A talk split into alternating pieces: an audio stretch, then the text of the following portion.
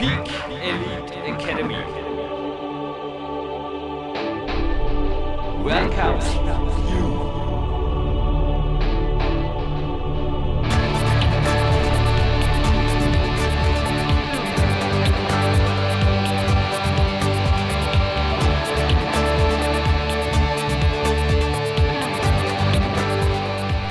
Jürgen Reis begrüßt dich live on tape aus dem Peak Elite Academy Hauptquartier mit einer Sonderansage, kurz bevor die PowerQuest Sendung jetzt gleich beginnt.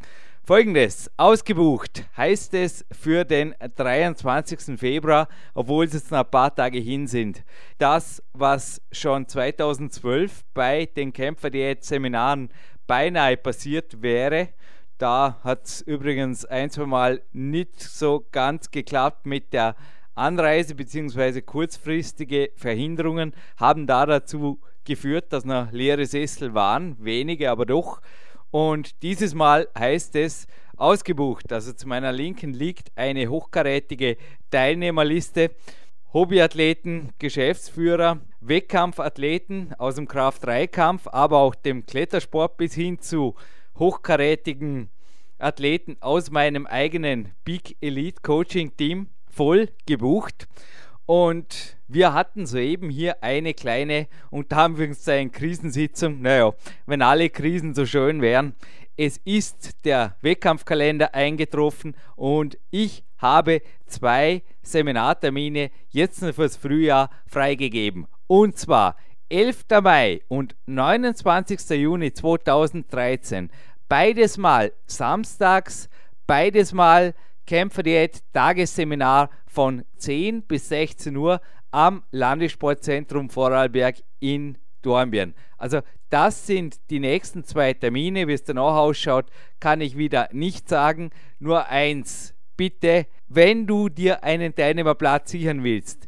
Die Ausschreibung ist jetzt, wo du das hörst, online downloadbar bitte, bitte in eigenem Interesse schnell entscheiden, schnell handeln, anmelden. Und ganz besonders gilt das, also ich würde mich gerne klonen. Ich würde mich gerne klonen und mit mehreren Athleten Coaching-Walks machen oder auch das Trainingslager hinterher. Wovon ich spreche, ich halte auch 2013 ganz sicherlich keine Seminare außerhalb Dornbirns, lässt mein eigener Zeitplan nicht zu. Und logisch, die Anreise einfach zu verbinden mit einem Coaching Walk vorher oder auch einem Trainingslager nach dem Seminar, das schwebt vielen Seminarteilnehmern vor. Und somit kommt es da oft zu Doppelanfragen und da heißt es einfach auch nur, wer zuerst kommt, malt als erstes, beziehungsweise walkt als erstes mit mir am Mount Peak Prinzip, der mich auch heute wieder bei wunderbarem Sonnenscheinwetter hier lockt, oder trainiert eben danach mit mir. Denn diese exklusiven Dienstleistungen sind ja im Gegensatz zum Seminar Person-to-Person-Leistungen. Also da gibt es mich als Coach und den Coachee und das sind keine Gruppenevents mehr. Also somit, wenn dich sowas interessiert, bitte doppelt schnell, schnell handeln. Gut, es gelten dieselben Konditionen, also wir haben uns entschieden, die Seminargebühren nicht zu erhöhen. Es gelten dieselben großzügigen Rabatte, also ihr spart euch bis zu über 40 Prozent bei Gruppenbuchungen und es gelten natürlich auch die Sonderkonditionen am Landessportzentrum Vorarlberg, sofern Zimmer frei sind. Also auch hier wieder die ersten fahren für gewöhnlich am besten, beziehungsweise schlafen natürlich auch am besten im, in meinen Augen, besten Sporthotel hier im Peak Country. Ich freue mich auf dich, auf deine Anmeldung und jetzt viel Spaß bei der PowerQuest CC Sendung, die gleich folgt. Ich freue mich auf dich in Peak Country.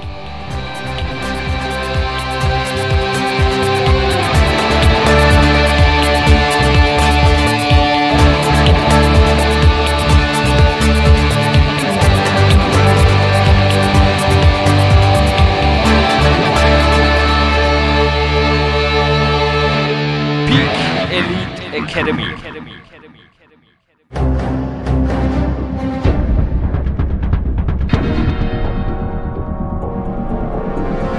www.powerquest.cc der kostenlose Kraftsport-Podcast für alle, die fit werden und bleiben. Präsentiert von Jürgen Reis, Dominik Feischl und peakprinzip.com. Ja, herzlich willkommen auf www.powerquest.cc. Es ist mir eine Ehre, am anderen Ende der Leitung heute einen ganz, ganz ja, renommierten Buchschreiber, den Dr. Andreas Müller, äh, begrüßen zu dürfen. Ja, hallo erstmals Andreas und danke, dass du dir die Zeit genommen hast. Ja, schönen guten Abend. Ja, Andreas, du bist Autor des Buchs Körperkulturistik, äh, Bodybuilding in der DDR.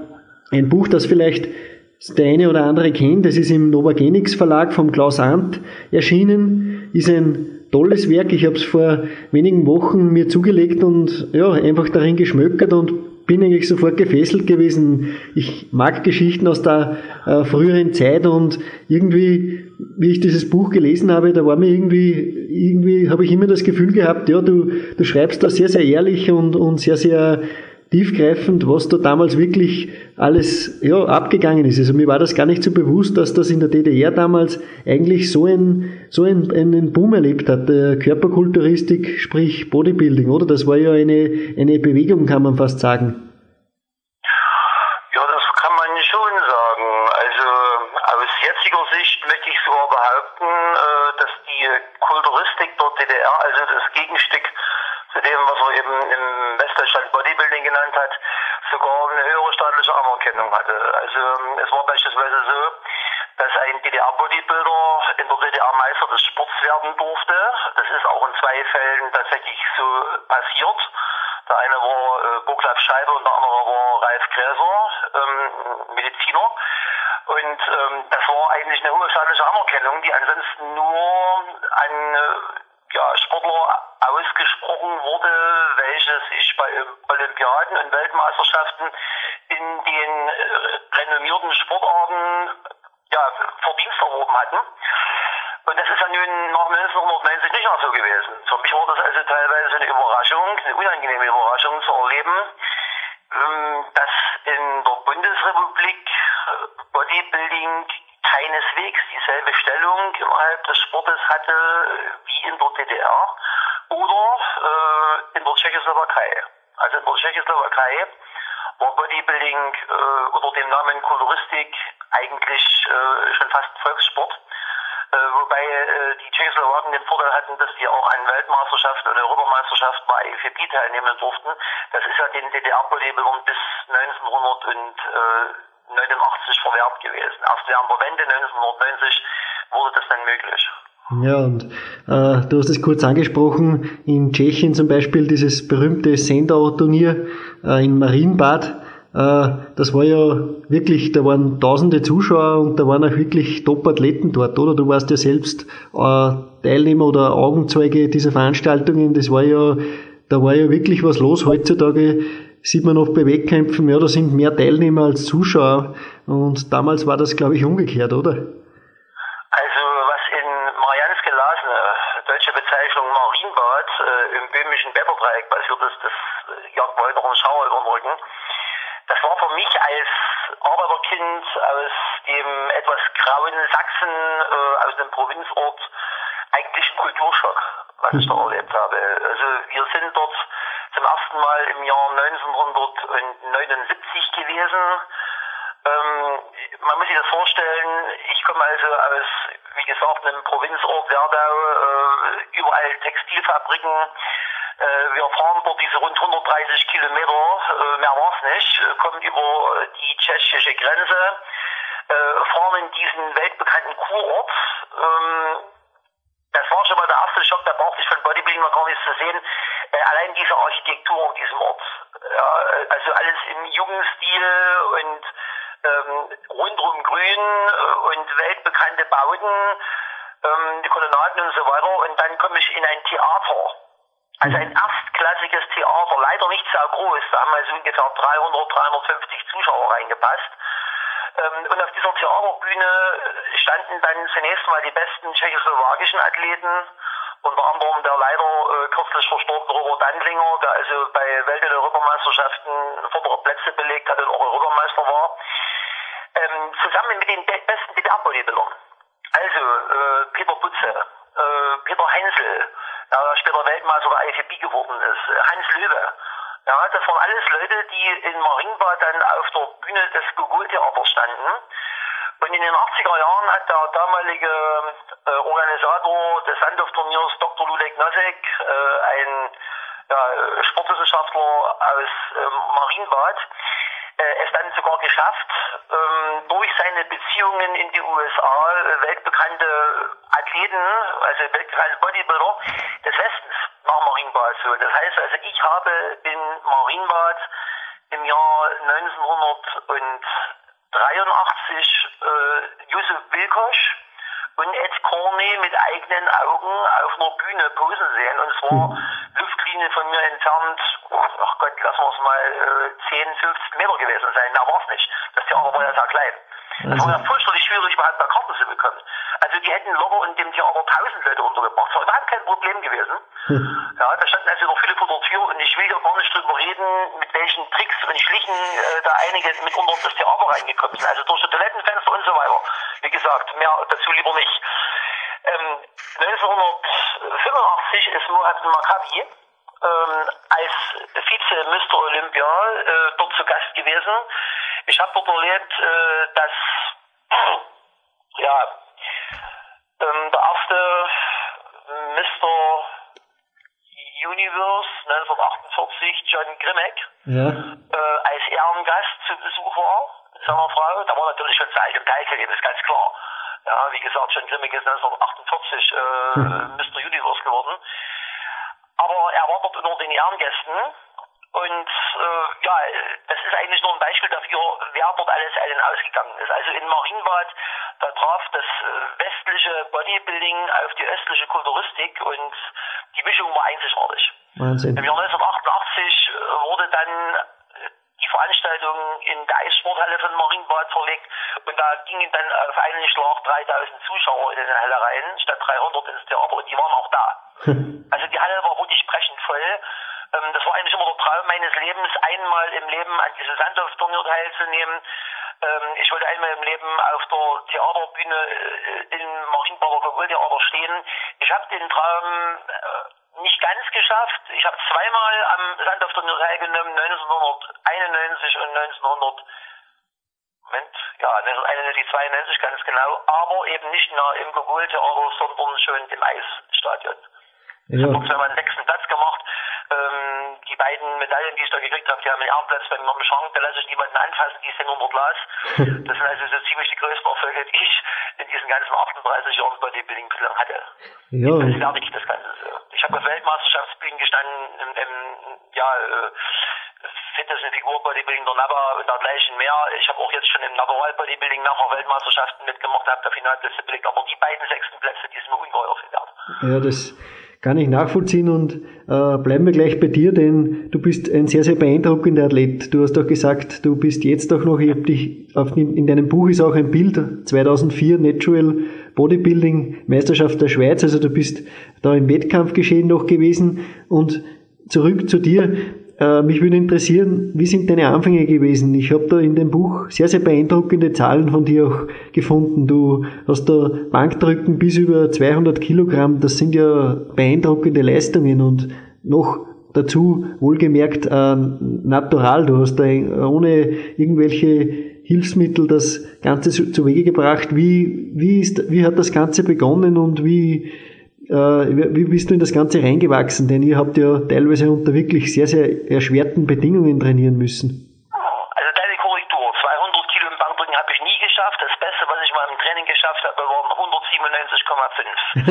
197,5. okay. Es wären 200 gewesen, aber da haben die beiden kleinen Scheiben an der Innenseite der Handelstange gefehlt, die man immer draufgesteckt hatte, damit die äh, Stange 20 Kilo wiegt. Da waren es dann eben nur 17,5. Aber nun gut, so ist es halt.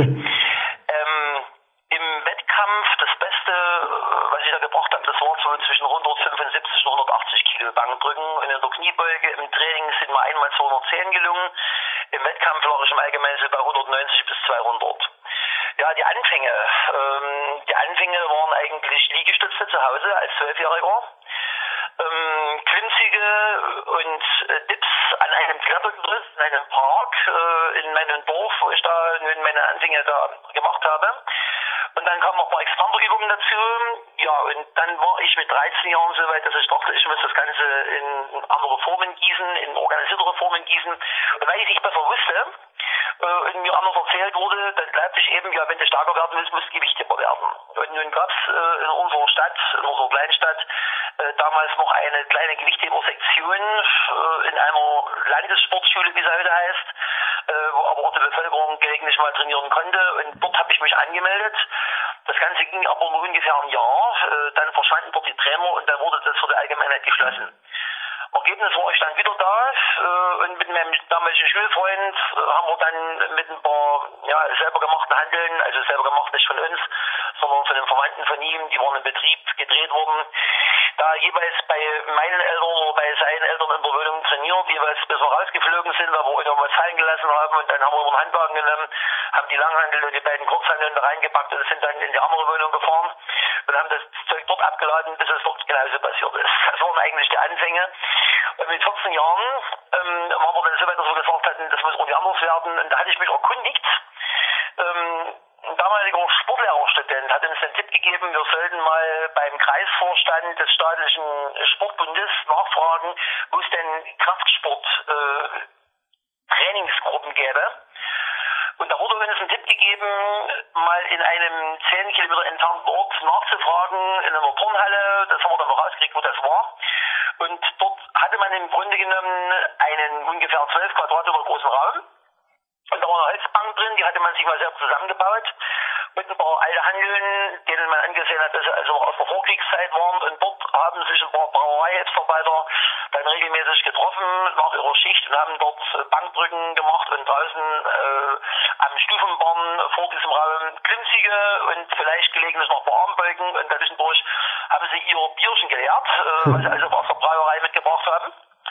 Ja, und da schneiden wir rein als 14-Jährige. Waren auch so ein bisschen enttäuscht äh, von den dordischen Bedingungen. Wir hatten uns das alles größer und gewaltiger vorgestellt, aber irgendwann habe ich gesagt, wir haben nichts anderes, geht nicht besser. Und das ist dann für die nächsten Jahre mehr oder weniger meine Wallfahrtsstätte geworden. Dieser kleine Raum, äh, wobei der dann systematisch erweitert worden ist. Wir haben also dann Trainingsgelegenheiten im ganzen Sporthalle dort genutzt. Also wir haben die Bahnen benutzt, wir haben die Stufenbahn für Klimmzüge verwendet. Äh, an den Bahnen haben wir dann Dips durchgeführt. Da war dann äh, auf einer Art Bühne, das war so altertümliche Turnhalle, ähm, noch ein Zuggerät, ein ganz einfaches, also im Prinzip weiter nichts als ein Gerüst mit ein paar Rollen und da lief ein Kabel drüber und da konnten dann Scheiben rangehängt werden. Ähm, aber das hat mir gereicht. Ja, und dort habe ich dann zunächst mal dreimal pro Woche trainiert, bin also mit dem Fahrrad oder mit dem Bus hingefahren. Und als 16-Jähriger hatte ich dann meinen Eltern irgendwann ein Motorrad geschenkt bekommen und daraufhin äh, bin ich dann sechsmal die Woche zum Training gefahren. Das heißt, also ich habe drei Tage nach meinem 16. Geburtstag angefangen, sechsmal die Woche zu trainieren. Und das habe ich gemacht, bis ich mit 18 Jahren zum Militärdienst eingezogen worden bin. Und da habe ich dann im Bankdrücken eigentlich schon 150 Kilo geschafft. Ja. Hm. Also ich muss dazu sagen, ich habe wirklich trainiert wie ein Locher. Ja, äh, ja. Sechsmal die Woche, drei bis vier Stunden am Tag, wobei ich sagen muss, zum Glück, ähm, da wir dort relativ viele waren, die trainiert hatten, musste man immer ziemlich lange warten, bis man sich die eigenen Geräte aufbauen konnte. Wir hatten ja nicht viele Handeln. Wir hatten ja im Grunde genommen nur Handeln. Also Maschinen konnte man mehr oder weniger vergessen. Ähm, wie gesagt, war ein Zugerüst da und ansonsten Langhandeln, Kurzhandeln. Ja, und ein paar Bänke, ein paar einfache. Ja, und äh, durch diese langen Pausen des Wartens äh, konnte man sich auch ganz gut erholen. Deshalb bin ich also heute noch der Meinung, wenn man Kraft aufbauen will, sind die langen Satzpausen wirklich ganz günstig.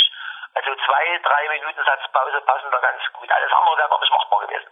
Ja. Wir haben zum Beispiel teilweise 10, 12, 15 Sätze Bankdrücken gemacht. Also dann fünf, sechs Leute um diese Holzbank. Und da wurde 50 Kilo aufgesteckt und jeder hat seine Sätze gemacht, äh, also seine Wiederholung gemacht. Mit 50 Kilo, dann wurden 60 aufgesteckt, jeder hat seinen Satz mit 60 Kilo gemacht, 70, 80, 90, jeder hat so viel Wiederholung damit gemacht, äh, wie er geschafft hat. Die Reihe ging also immer rum. Und das ging dann so lange, bis die ersten ausgestiegen sind. Die Handel war bei 102,5 Kilo dann äh, im Prinzip vollständig aufgesteckt, mehr Gewicht hatten wir nicht. Und dann ging es so zurück, das klassische Pyramidentraining. Wahnsinn. Das ging dann gleich mal eine halbe, dreiviertel Stunde. Ja, Hört sich sehr, kann man den ganz schön Kraft entwickeln. Ja, und hört sich sehr interessant an. Ich habe auch in, in einem Teil des Buches gelesen, äh, du hast sogar oft äh, mit Kerzenlicht trainieren müssen, oder? Weil das mit dem Licht war ja gar nicht so einfach. Naja, das Problem war, dass diese Turnhalle, äh, in der wir da trainiert hatten, natürlich einer öffentlichen Verwaltung unterstand. Und in der DDR äh, war in den späten 70er und frühen 80er Jahren im Winter regelmäßig Energiemangel. Das heißt also, ähm, alle öffentlichen Gebäude mussten dann ab einer bestimmten Zeit das Licht löschen und durften teilweise dann im Winter auch nur sehr begrenzt beheizt werden. Und wenn also in dieser Schulturnhalle dann aufgrund von Ferien im Februar ähm, kein Schulunterricht war, dann wurde dort die Heizung runtergefahren und dann wurde dort äh, ab 18 Uhr, also wenn es dann langsam das Fenster auf der Straße auch kein Licht angemacht. Und da hat man uns einfach gesagt, ihr könnt jetzt nicht trainieren, die Halle ist gesperrt. Das war für den Hausmeister natürlich immer sehr schön, ähm, weil der dann eben nicht großartig zu arbeiten brauchte. Und wir haben uns dann äh, Möglichkeiten verschafft, trotzdem irgendwie in die Halle reinzukommen. Das heißt also, wir haben dann eben äh, die Halle äh, brav um 18 Uhr verlassen, haben aber irgendwo ein Fenster offen stehen lassen und sind dann eben hinten rum in die Halle wieder rein. Dann haben uns irgendwo über Kerzen angezündet und haben dann eben wirklich bei Kerzenlicht weiter trainiert. Allerdings war das teilweise ein bisschen ein Katz-und-Maus-Spiel, weil der Hausmeister hat das irgendwann mitgekriegt und hat es dann gejagt. Wir mussten also dann mitunter eine Viertel bis eine halbe Stunde im Finsteren warten, bis wir sicher sein konnten, dass er weg ist. Und dann haben wir unsere Kerzen angemacht oder eine Taschenlampe und haben dann wirklich im Finsteren trainiert. Also ich habe es auch fertig gebracht, ohne Licht zu trainieren, nur äh, unter dem Licht äh, der Straßenlaternen, die da irgendwo ein bisschen durchs Fenster reingefallen sind.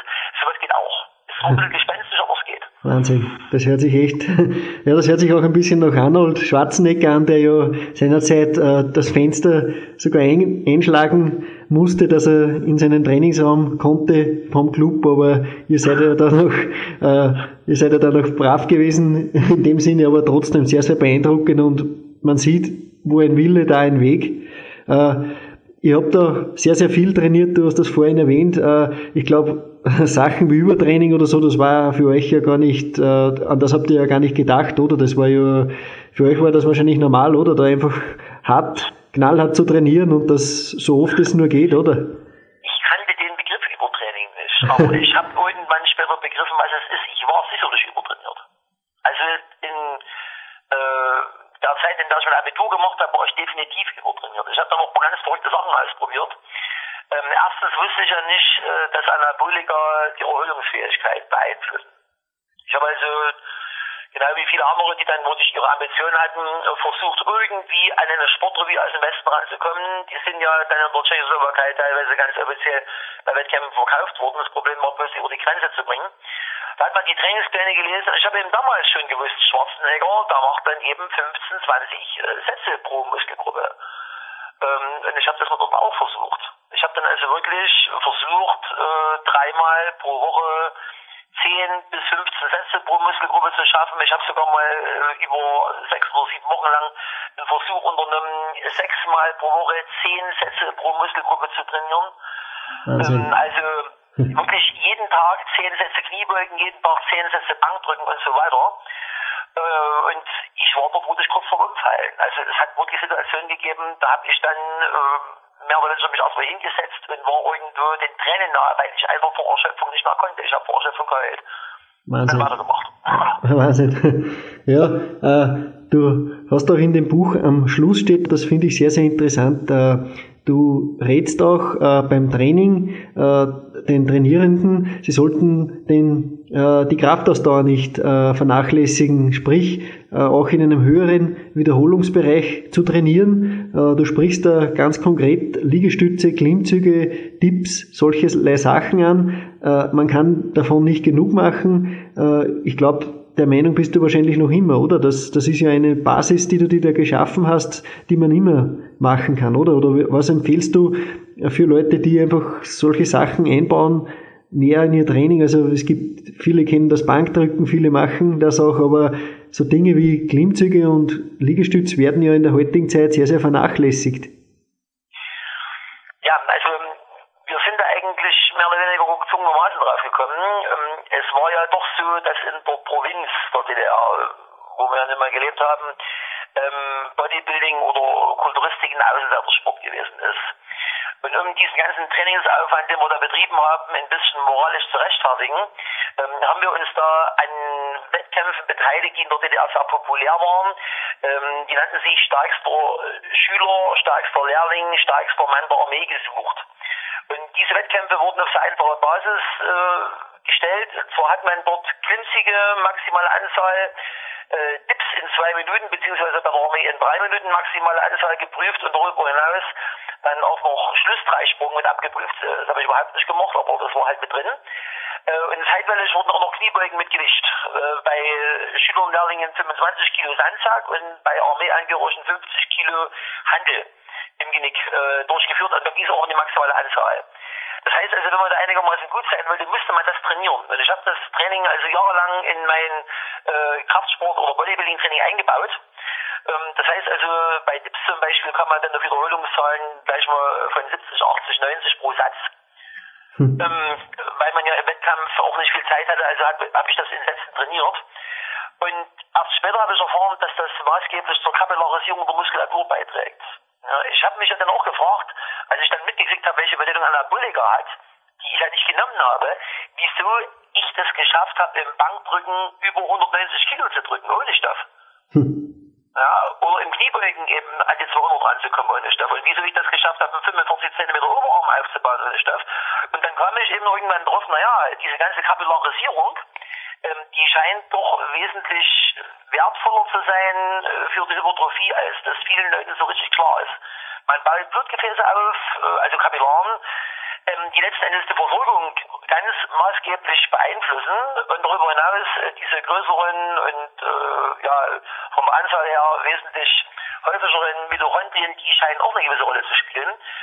Äh, und deshalb habe ich also heute immer noch immer mal Sätze mit äh, höheren Wiederholungszahlen im Training mit drin, nicht mehr so regelmäßig. Aber im Trainingsjahr beginne ich ganz gern äh, mit Sätzen, äh, so, die dann gleich mal 30, 40 Wiederholungen haben. Also mit- immer mit eingebaut. Die hohen Gewichte lasse ich niemals außen vor. Aber ich baue dann verstärkt auch solche Sätze mit ein. Insbesondere Dips eignen sich dazu. Ähm, Liegestütze eignen sich ganz gut. Klimmzüge nicht unbedingt, weil man da meistens nicht so viele schafft. Das kann man dann im Zuggerüst im Allgemeinen wesentlich besser machen. Da kannst du die Gewichte besser regulieren. Aber gerade solche Übungen wie also Latziehen oder Bankdrücken mit Langhandel, Kurzhandel, äh, Dips ohne Zusatzgewicht, ähm, die sind da ganz sinnvoll. Beim Beintraining wird man sowieso größere Wiederholungszahl bevorzugen, also liege ich oftmals auch generell das ganze Trainingsjahr über bei 20 Wiederholungen. Das ist vielleicht nicht das Problem, aber Oberkörper sicherlich. Also Ja. da kann ich das nur empfehlen. Sehr, sehr, sehr, sehr interessant. Ich habe auch einen Trainingspartner, der ähnlich sich in Schuss hält und äh, wirklich da sehr, sehr gute Erfolge hat, indem er einfach äh, mit Körpergewichtsübungen, äh, natürlich macht er auch schwere Sachen, aber diese, gerade diese Körpergewichtsübungen, auch Liegestütze und du hast das sehr richtig erwähnt, die Tipps, die sind ja heute, wenn man das oft eben sagt, die, die, die kennen viele gar nicht mehr, oft auch unter dem Begriff Bahnstütze, also das kennen die meisten ja gar nicht mehr. Dabei ist das eine sehr, sehr tolle Übung und hat auch einen guten Übertrag auf das Bankdrücken. Also früher wurde einem doch oft geraten, bei Bank- oder Schulterdrücken macht doch auch Tipps mit Zusatzgewicht, das bringt enorm viel für den Schultergürtel. Unbedingt mache ich heute noch. Ja. Also ich hänge auch heute noch meine 30 oder 40 Kilo ran, also irgendwo zwischen 20 und 40 Kilo. Ähm, ich kann das auch nur empfehlen, das ist eine gute Übung. Man darf so tief runtergehen, dann wird es Gift für die Schultern. Ja, also nur parallel bis zu 90 Grad. Parallel, Ja. Parallel zum Holm, ja. Ja, ja, ja. Jetzt äh, würde mich auch interessieren, du hast erwähnt, du machst das auch heute noch. Äh, wie schaut dein Training denn heute aus? Du bist jetzt jahrzehntelang schon im äh, Kraftsportbereich, hast sehr, sehr tolle Leistungen äh, geschafft, du hast es schon erwähnt. Also das ist echt, das sind echt vorzeigbare Leistungen und ich denke mir, also ich habe nur ein Video gesehen auf YouTube, wo ein kleines Interview mit dir auch drauf war. Du siehst nach wie vor sehr, sehr fit aus. Also ich, nicht nur der Peter Putze, der in deinem Buch auch zu sehen ist, äh, in, in einem etwas älteren Jahren, auch du, glaube ich, bist nach wie vor einer, der, der, der gerne und mit Leidenschaft trainiert. Sowas verliert man nie, oder? Ja, ich bereite mich auch gerade wieder vor. Die deutsche Meisterschaft im Natural Bodybuilding ist am 20. Oktober in Ulm. Und ich bin jetzt schon wieder voller Diät. Also ich bin nach wie vor dabei und ich werde es auch demnächst nicht lassen. Also ich habe eigentlich vor, Super. zu betreiben, äh, solange es irgendwie geht. Also im Idealfall bis ans Lebensende. Ja, das hört sich super an. Also du trainierst auch regelmäßig nach wie vor und wenn die Diät auch losgeht, das ist. Ich habe einen Trainingsraum im Keller. Ah, okay. Das ist ein Riesenvorteil, weil ich sehr viel arbeite. Also ich bin heute erst wieder äh, zwölf Stunden im Unterricht gewesen, also zwölf mal 45 Minuten, immer Doppelstunden. Das heißt also, da ich auch mal längere Bahnfahrt habe, ich gehe im Falle von heute morgens um 6 Uhr aus dem Haus und komme dann kurz vor 20 Uhr wieder. Und äh, ich trainiere ja nicht jeden Tag, aber jeden zweiten mindestens. Ähm, wenn ich dann noch ins Studio fahren müsste, hätte ich kein Familienleben mehr. Aber so gehe ich äh, eine Treppe runter, bin im Keller und da habe ich meine Geräte und da habe ich meine Musik, die ich möchte. Und das Ganze habe ich nicht nur für mich, sondern meine Frau trainiert ja auch. Äh, meine Tochter, wenn sie mal zu Hause ist, trainiert auch da unten. Und eine Schwägerin trainiert noch damit. Das habe ich eigentlich schon aus der DDR mitgenommen. Wir hatten in der DDR immer eigene Krafträume gehabt, weil ich ja doch auf dem Dorf gewohnt habe und nicht immer die Anbindung an solche Trainingsgruppen hatte. Und das macht unglaublich unabhängig. Das hört sich sehr, sehr gut an. Auch ich genieße meinen Trainingsraum neben dem Haus. Das, das ist einfach, das ist einfach was Wunderbares, weil äh, wie du sagst, das ist sehr, sehr zeitraubend, dann einfach äh, noch in das Auto zu setzen und irgendwo hinzufahren zu müssen. Ja. Jetzt hast du auch im Buch geschrieben und das fand ich ebenfalls sehr, sehr stimmig. Äh, es ist zwar schön, mit äh, freien Gewichten, mit Kurz-Langhanteln äh, zu trainieren oder auch mit dem eigenen Körpergewicht, aber dennoch Maschinen haben auch ihren Platz. Äh, mich würde deine Meinung dazu nochmal interessieren, um das einfach nochmal auch äh, klarzustellen. Äh, dass ich bin ja auch dieser Meinung, man kann mit Maschinen einiges zum Guten bewegen. Also gerade wenn es im Bodybuilding-Bereich bleiben wir dort, äh, da kann man auch die letzten Feinheiten oft noch machen, oder? Das ist, das ist schon so, gewisse Maschinen haben einen sehr, sehr großen Wert. Ich sage das insofern, weil heutzutage wird sehr, sehr oft über Maschinen geschimpft oder ja, es kommt immer wieder vor, dass einfach auch vieles belächelt wird. Aber ich glaube auch, du bist da schon der Meinung, dass da einige gute Maschinen oder ihren Platz haben. Was sind solche Maschinen, die du sehr, sehr schätzt in deinem Training? Also die erste Trainingsmaschine, die ich mir zusammenschweißen lassen habe, war eine Beinschwinge. Beinschwinge, also Beinbeugen, Beinstrecken kombiniert. Und ich habe heute noch eine, eine andere inzwischen. Die ist auch in der Bauschlosserei zusammengeschweißt worden, weil ich von der sehr viel halte. Ich bin also trotz vieler Gegenstimmen, die es da gibt, äh, der Meinung, dass Beinbeugen und Streck, Beinstrecken ausgezeichnete Übungen sind. Ähm, ich habe das auch versucht, mal wissenschaftlich äh, in meiner ersten Doktorarbeit da zu zeigen. Ähm, beim Beinstrecken hast du also in der vollen Streckung noch äh, einen vollen Widerstand äh, auf dem Oberschenkel vom Quadrizeps, äh, während du beim Kniebeugen in der vollen Streckung keinen Widerstand auf dem Quadrizeps hast. Mhm. So, dagegen hast du dann in der Kniebeuge, wenn du am unteren Umkehrpunkt, das heißt also, wenn du in die Hocke gegangen bist, du aufstehst, einen enormen Druck auf der Kniescheibe ähm, der noch dadurch vergrößert wird, dass du ja die gesamte Kraft äh, in diesen Gelenkwinkel aufbringen kannst. Denn in den anderen Gelenkwinkel musst du nicht so viel Kraft aufbringen. Du kannst also die Kraft wirklich voll in diesen Gelenkwinkel reinbringen und dort brauchst du sie auch, weil dort das Drehmoment am, am brutalsten ist. Äh, mit dem Ergebnis, dass also viele Leute Knieprobleme haben, auch jahrelang Kniebeugen und ich habe die auch gekriegt. Es ist also nicht so, dass ich ein Kniebeugerverächter wäre. Ich habe also wirklich ich habe es vorhin schon gesagt, äh, Kniebeugen gemacht, teilweise 10, teilweise 15 Sätze hintereinander. Ähm, nur meine Beine haben sich nie so entwickelt, wie ich das wollte. Und in der Zwischenzeit stelle ich eben fest, dass gerade beim Beintraining Maschinen durchaus ein Segen sein können. Also eine gute Beinbeuge, eine gute Beinstreckmaschine, eine gute Beinpresse ähm, sind sicherlich sehr vernünftige Maschinen, auf jeden Fall. Dazu kommt noch was anderes. Ähm, es gibt Situationen, wo man nervlich ziemlich angespannt ist, äh, wenn du also nach dem Arbeitstag nach Hause kommst und nicht mehr die Konzentrationsfähigkeit aufbringst, äh, dann ist es mitunter auch ganz dienlich, eine geführte Bewegung durchzuführen. Das heißt nicht, dass man immer diese geführten Bewegungen durchführen sollte.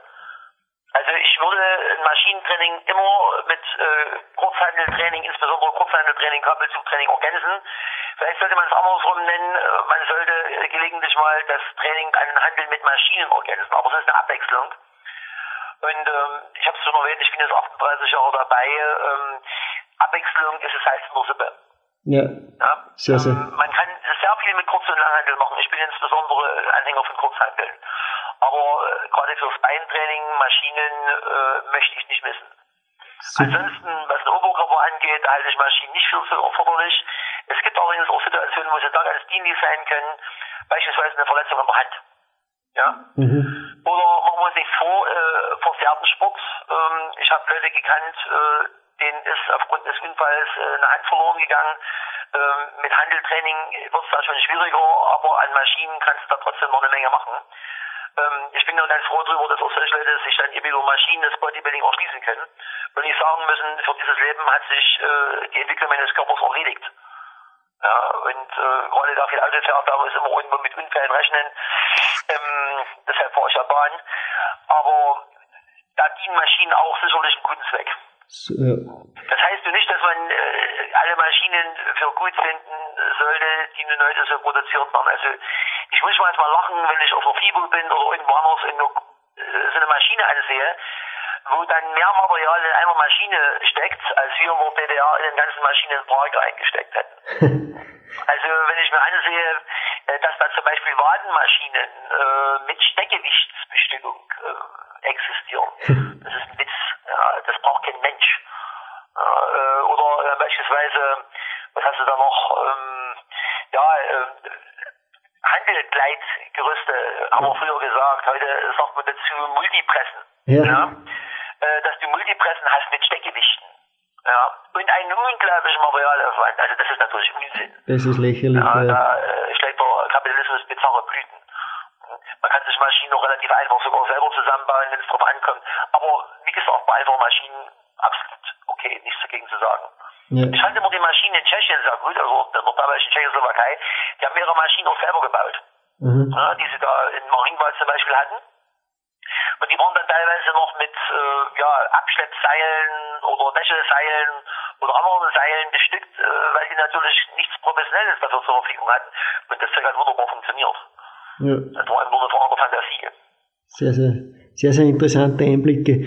Ja, Andreas, äh, du hast auch im Buch stehen, äh, ernährungsmäßig war natürlich nicht dieses Aufgebot da, wie es vielleicht im Westen der Fall war, aber ihr habt euch da sehr, sehr gut über die Runden gebracht und habt da einfach auch, ja, man lernt ja aus der Not irgendwie eine Tugend zu machen und, oder auch aus das Beste herauszuholen aus Dingen, die ihr einfach gehabt habt und ich meine, Dinge wie Magerquark oder so, das ist ja was, was, was, was zeitlos gut ist und auch heute noch als gut gilt. Und wie, wie hat das damals bei euch ausgeschaut, die Ernährung? Auf was habt ihr da Wert gelegt und was waren so Lebensmittel, die ihr, die ihr häufig in Verwendung gehabt habt? Das hat ja nicht da, heutzutage ist ja der Überfluss im, ja, in den Magazinen sind ja oft schon mehr Werbeseiten als, als äh, Artikel drinnen und die sind dann noch verseucht mit Werbeansagen von Supplementeherstellern. Aber ich glaube, damals war der auf das gar nicht angewiesen, sondern habt einfach da knallhart trainiert und dann habt ihr das, den Rest über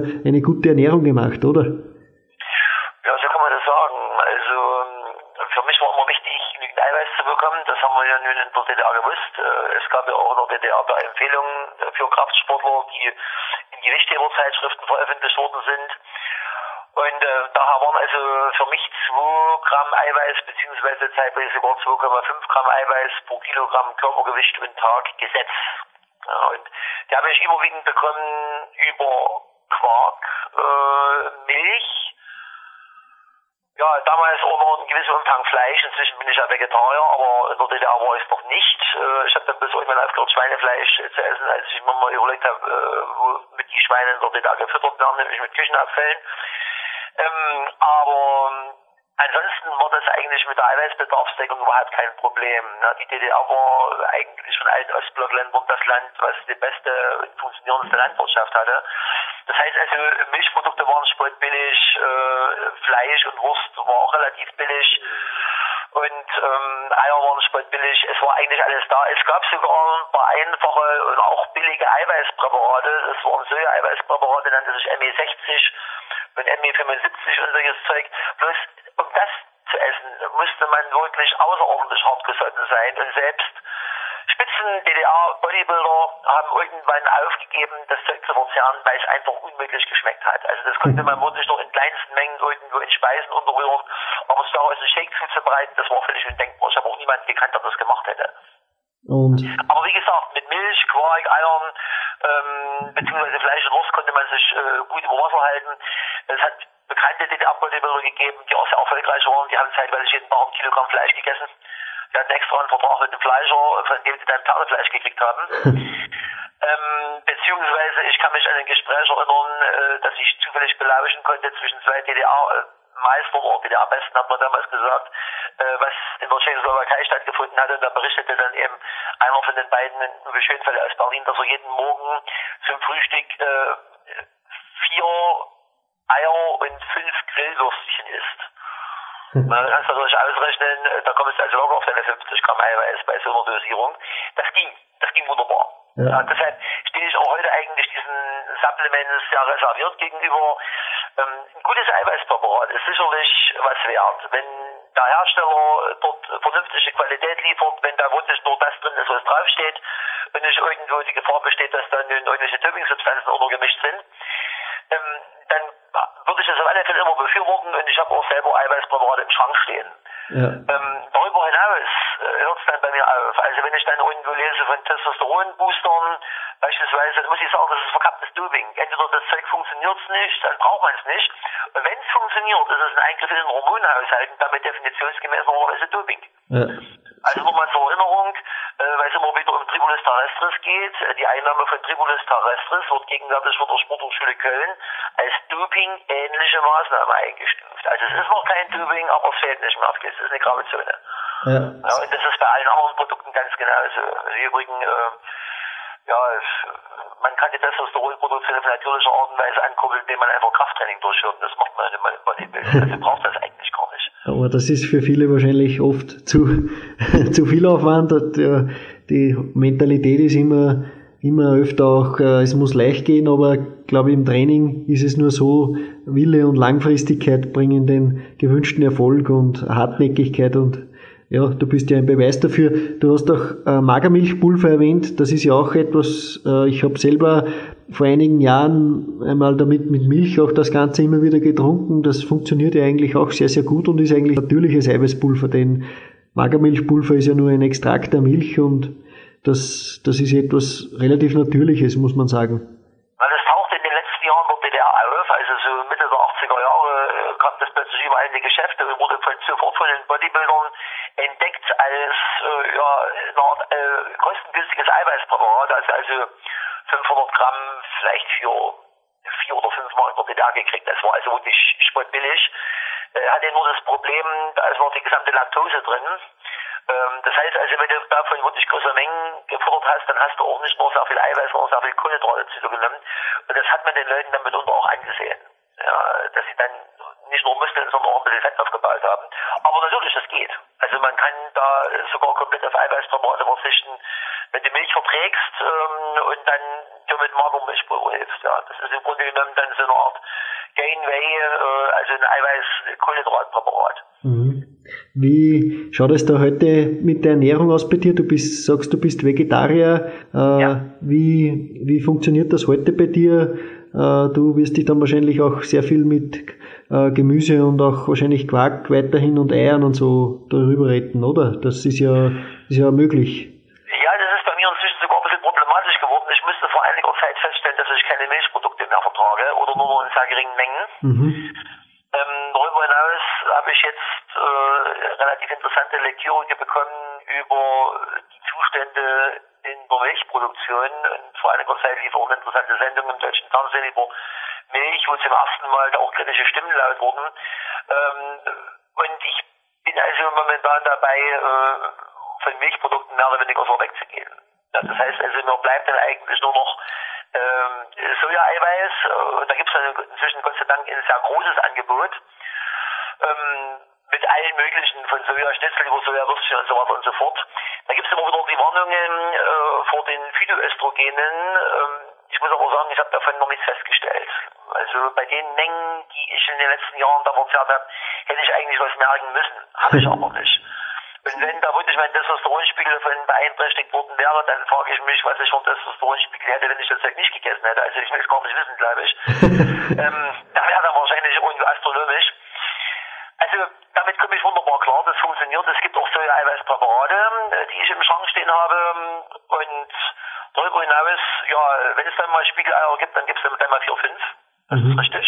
Ja. Und es funktioniert. Also ich kann meinen Eiweißbedarf bequem auf diese Art und Weise abdecken. In der DDR hätte ich das sicherlich so nicht gekonnt. Äh, als Vegetarier der DDR äh, hätte man wirklich Ovolacto-Vegetarier sein müssen, also mit Milchprodukten äh, und Eiern sich irgendwo da helfen müssen, aber ansonsten ist das schwierig geworden. Heute geht das. Das Also äh, der Kapitalismus hat auch seine Vorteile. hört sich, hört sich sehr, sehr gut an, denn ja, du hast es richtig angesprochen, es gibt heutzutage gute Ergänzungsmittel da auch im bei Soja-Bereich, das Soja-Isolat. Wir haben da auch ein Interview bei uns am Podcast mit einem Supplementehersteller geführt. Der hat das auch ausdrücklich gesagt. Äh, Soja-Isolat zum Beispiel, da ist überhaupt nichts mit Östrogenen, denn äh, Ja. das ist Ja, nur, ja, und wie gesagt, da wird auch, da ist auch eine Angstmache wahrscheinlich dahinter. Äh, auch ich ab und an, äh, also Soja oder so, das, das, ist nicht das, das aus des Teufels Küche. Also ist heutzutage teilweise ein bisschen eine Angstmache dabei, aber Die Fleischbranche hat Angst. ja, Ja, die haben ganz konkret Angst, weil äh, die sehen, dass denen in der Jugend langsam die Fälle davon schwimmen. Äh, vegetarische Ernährung und vegane Ernährung werden immer populärer. Ähm, ich meine, dass da natürlich auch Weltanschauungen transportiert werden und eine gewisse Aggressivität rüberkommt, ist eine andere Frage. Aber äh, denen schwimmen wirklich die Fälle davon, das ist so, ja. ja. Wie äh, geht es bei dir? Du hast gesagt, du hast jetzt noch einen äh, Wettkampf am 20. Oktober. Was mich auch interessieren würde, denn äh, das ist auch ein Trend, der zurückkommt. Du wirst ihn sicher auch schon verfolgt haben oder mitbekommen haben, dass das wieder kommt. Äh, Training mit der Kugelhantel, also der Kettlebell, wie sie genannt wird, äh, ist ja eigentlich etwas, was das wird verkauft, als wäre es sehr, sehr neu. Dabei ist das doch äh, ein Trainingsgerät, das es schon Jahrhunderte gibt und zumindest Jahrzehnte äh, in der DDR zum Beispiel war ja das, glaube ich, in der Armee oder so äh, ein Trainingsgerät, das gang und gäbe war, oder? Das ist richtig. Es hat äh, in den 60er Jahren äh, die Ermittlung des stärksten Mannes der Nationalen Volksarmee gegeben und hat ein gewisser Helmut Wiech äh, aus Dessau, ein Offiziersschüler, eine 7,5 bzw. 10 Kilogramm schwere Kettlebell über 10.000 Mal äh, einarmig gedrückt im Stehen. Ja, daraufhin hat man den. Wettkampf dann mit anderen Disziplinen versehen, weil man mit so einer Entwicklung nicht gerechnet hatte. Da hat hat über acht Stunden gebraucht, hat man zwischenzeit mehrere Kannen Tee getrunken gehabt. Also das war schon damals eine ziemliche Sensation gewesen, wobei das die äh, Initiatoren so nicht gewollt hatten. Aber du sprichst das richtig an, also Kettlebells äh, gab es eben schon in den 60er Jahren und sie gab es äh, schon viel früher, nur in den 60er Jahren gab es die eben auch in der DDR-Armee. Ähm, wir haben die Dinge nie besonders gemocht weil sie äh, in der Hand nicht besonders gut liegen. Äh, Du musst dir ja vorstellen, das weißt du selbst, ähm, äh, wenn die Kugel dann immer nach unten hängt äh, und du willst also eine kreisförmige Bewegung, eine bogenförmige Bewegung machen, denken wir mal zum Beispiel an Butterfly, äh, dann reibt der Griff der Hand und reibt dort die halt womöglich weg. Ähm, darüber hinaus stößt er die Kugel immer irgendwo gegen den Unterarm. Das sind also alles Probleme. Also wenn ich eine Kurzhantel haben möchte äh, oder haben will benutzen will, äh, dann möchte ich bitte schon eine mit dem Griff in der Mitte und außen Scheiben dran. Ja, und äh, ich stehe also diesem Kettlebell-Boom äh, mit sehr viel Skepsis gegenüber. Für mich ist es persönlich auch nur äh, so eine Modewelle, ähm, die jetzt eben gerade mal läuft, äh, genauso wie CrossFit oder wie vor Jahren Slide oder was es da noch alles gibt. äh, da werden immer wieder mal ein paar Geschichten aufgekocht äh, nach dem Motto äh, alter Wein in neuen Schläuchen und dann äh, werden alle möglichen Trainingskonzepte dort rumgebastelt und dann tut man so, als hätte man die Welt neu erfunden und man hat im Grunde genommen irgendwo nur eine Mode in die Welt gesetzt. Und das wird also nach ein paar Jahren sich alles wieder normalisieren, denke ich mal, und da hat sich das erledigt, abgesehen mal davon, dass diese Schwungübungen, die da mit Kettlebells gemacht werden, für junge Leute vielleicht noch ganz interessant sind, aber Ältere sollten sich bei allem, was mit Schwung und mit Explosivität bei Kraftbelastungen zu tun hat, lieber sehr zurückhalten. Sehr, sehr, Könnte sein, dass ihre Gelenke ihnen das als heimzahlen. sehr, sehr klare und gute Ansagen. Äh, Das ist wirklich so, da wird einfach Altes aufgewärmt und wenn man sich ein bisschen damit auseinandersetzt, merkt man sehr schnell, das hat es schon äh, in der Vergangenheit einmal gegeben und dein Buch ist ja ebenfalls äh, sehr, sehr wichtig. Ich kann es auch jedem Hörer jetzt empfehlen, auch äh, sich das einfach mal durchzuschauen, sich zuzulegen. Äh, man lernt einfach aus der Vergangenheit enorm viel.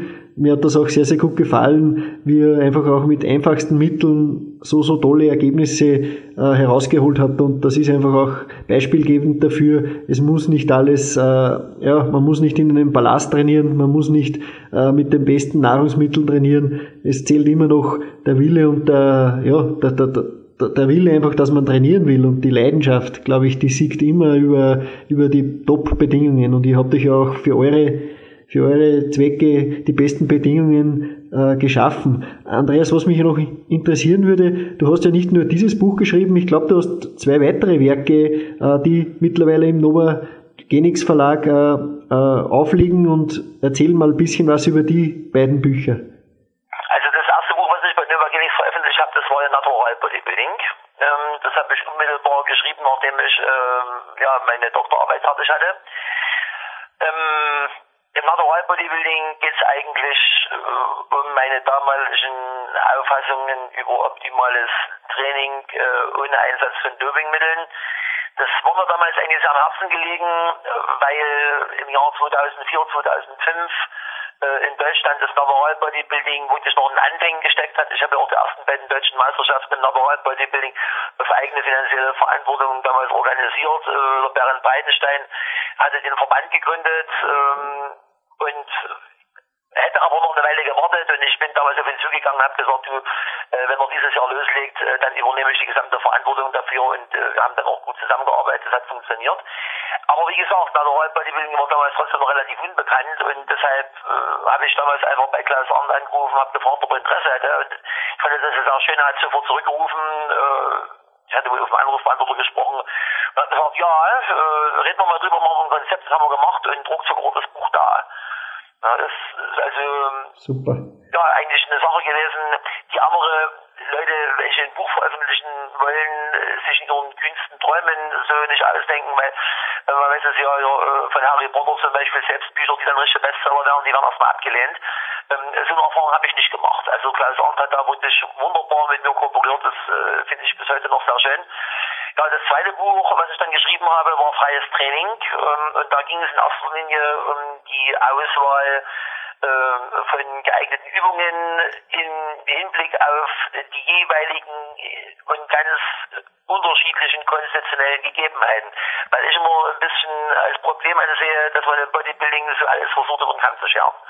Nach dem Motto, du musst Bank drücken, Kniebeugen, Kreuzheben, vorgebeugtes Rudern und Armbeugen machen mit der Langhandel und dann kriegst du richtig Masse. So, und ob derjenige gerade oder krumme Beine hat, einen langen oder einen kurzen Rücken hat, ähm, ob der äh, lange oder kurze Arme hat, äh, das wird überhaupt nicht gefragt. Äh, nach der Gelenkverträglichkeit fragt auch niemand. Äh, das Ergebnis ist dann, dass einige ja, mit diesen Übungen ganz gut fahren. Die gelten als talentiert und die anderen, na, die äh, fallen dann eben äh, sozusagen durch sie durch und müssen sich dann sagen lassen, sie wären für Bodybuilding nicht geeignet. Wenn die einfach nur andere Übungen wählen würden, wird es vielleicht ganz anders aussehen. Und das ist äh, faktisch Inhalt dieses zweiten Buches gewesen. Äh, wie finde ich die optimalen Übungen, welche Vorteile, welche Nachteile haben welche Übungen, da habe ich also mal einiges gegenübergestellt. Ja, und dann kam eben das dritte, die Körperkulturistik, Bodybuilding in der DDR. Ja. Und inzwischen habe ich ja über dieses Thema dann auch eine zweite Doktorarbeit geschrieben äh, und habe das dann veröffentlicht unter dem Titel Kulturistik äh, beim Verlag Sportbuch Strauß. Das ist also im Grunde dasselbe Thema, aber nochmal wesentlich ausführlicher. Da habe ich dann auch mal Stasi-Akten gewälzt und habe dann mal in den Unterlagen des Deutschen Turner Sportbundes der DDR recherchiert und habe Interviews geführt mit Zeitzeugen. Das war für mich auch selber eine Reise in meine eigene Vergangenheit, weil ich viele Dinge mir dann erst erklären konnte, als ich da mal äh, nachfragen konnte. Ja, und das ist also insofern faktisch in der Zwischenzeit äh, bei Buch Nummer 5 aufgelaufen. Ja, und jetzt sind schon die nächsten in Planung. Sensationell, also äh, ich bin einer, der sehr, sehr historisch interessiert ist und gerade solche Dinge, die sind hochinteressant für mich, aber auch die anderen äh, Bücher, Natural Bodybuilding und, und freies Training, horchen sich sehr, sehr interessant an. Die werde ich mir auch in Kürze, glaube ich, zu Gemüte führen, denn das hört sich wirklich interessant an. Sind, glaube ich, beim Novagenix Verlag direkt zu Ja. erwerben. Gibt's auch auf Amazon, habe ich sie, glaube ich, gesehen schon. Äh, überall. Genau, die gibt's überall und äh, ich habe sie auch schon bei uns im Buchhandel gesehen. Also da gibt's wirklich keine Ausreden. Andreas, ich sag dir erstmals Danke, bleib mir bitte noch dran. Ich beende nur mal das Interview, aber ich möchte dir offiziell und ganz äh, hier am Podcast auch Danke sagen, dass du dir die Zeit genommen hast. Du hast uns erzählt, dein Tag, der ja, der Tag, der Tagesregime, das hört sich sehr, sehr streng an, sehr, sehr, ja, voll, aber danke dennoch, dass du dir da wirklich die Zeit genommen hast, um uns Rede und Antwort zu stellen und äh, ja, wir freuen uns, vielleicht ergibt sich einmal die, die Möglichkeit für ein, ein Fortsetzungsinterview. Du hast, du bist ein lebendes Lexikon, du weißt sehr, sehr viel zu diesem Thema und das finde ich sehr, sehr interessant und wir würden uns freuen, wenn wir dich wieder mal begrüßen dürfen bei uns in der Sendung.